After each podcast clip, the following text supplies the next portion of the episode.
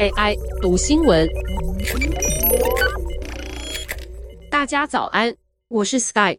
要把十年前的僵尸电玩改编成影集，让知道剧情的观众依然感动得乱七八糟，同时还创造新的僵尸影集经典，这是几乎不可能的事。HBO 影集《最后生还者》却证明了他们能够做到。HBO 影集《最后生还者》改编自二零一三年 PS3 同名游戏。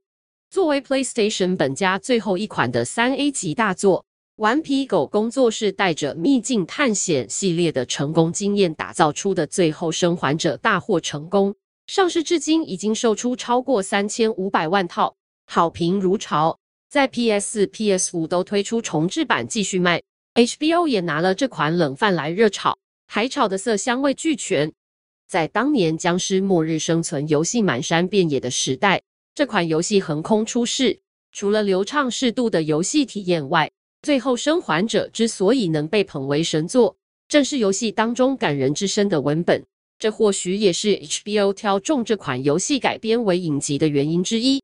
最后生还者》一部曲是关于爱与救赎的故事。根据设定，在2003年，虫草菌突变摧毁了人类文明，侵占活人身体。一旦被咬，就会变成满头咕咕的真菌僵尸，没有解药，没有疫苗，只能用炸弹炸毁。一夕之间，世界化为人间炼狱。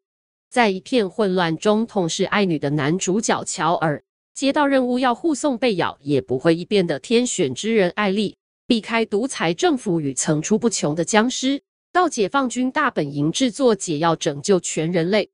最后生还者原作游戏备受赞誉的优点。包括透过电视新闻的暴动画面、路人聊天内容、手机未接来电等满满的小细节，让玩家一点一滴了解世界究竟发生了什么事情。在玩家打烂僵尸的空档，也要参与乔尔和艾莉的公路旅行，体验夕阳衬着波士顿博物馆残垣断壁和绿草丛生的废墟，荒芜却壮丽的美感，并看着心如死灰的乔尔不情愿地克服创伤，重拾人性。找回守护重要对象的勇气与能力。HBO 影集版《最后生还者》靠着强大的团队能力，还原出比游戏更叫人屏息、残酷而美丽的末日世界。开播至今，在影评网站烂番茄新鲜度高达百分之九十七，收视也节节升高，第四集观看人次高达七百五十万人。影集不但还原了令人熟悉的细节，更浓墨重彩的改编加笔。透过更改设定，替故事添加了比原本更满的爱，情节安排精巧却不煽情，不像某些充满雄性荷尔蒙、一味粗野暴力的僵尸影集强调爆头见血不用钱，即使刻画的是背叛与复仇，也带着一丝温柔。制作阵容也是一时之选，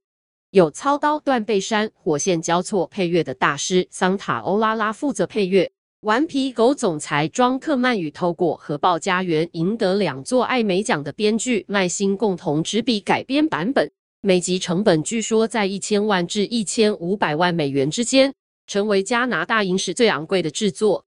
两位主角的演员也刚好是 HBO 史诗剧《权力游戏》中的知名配角，分别由佩德罗·帕斯卡饰演极力抗拒跟另一个孩子亲密相处的乔尔。贝拉拉姆齐则饰演勇敢幽默的少女艾丽。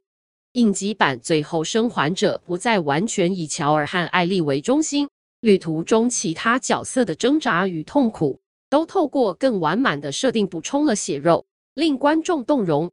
在僵尸影集中，人性善恶、死亡与爱向来是分不开的命题。HBO 编剧在目前开播的前五集，把僵尸枪战与追逐的刺激。以及即使脆弱但依然能够使人向前的爱拿捏得恰如其分，不断呼唤着光明，缅怀着疫情前世界的同时忍耐活下去，在后疫情时期的氛围与情绪更贴近观众内心。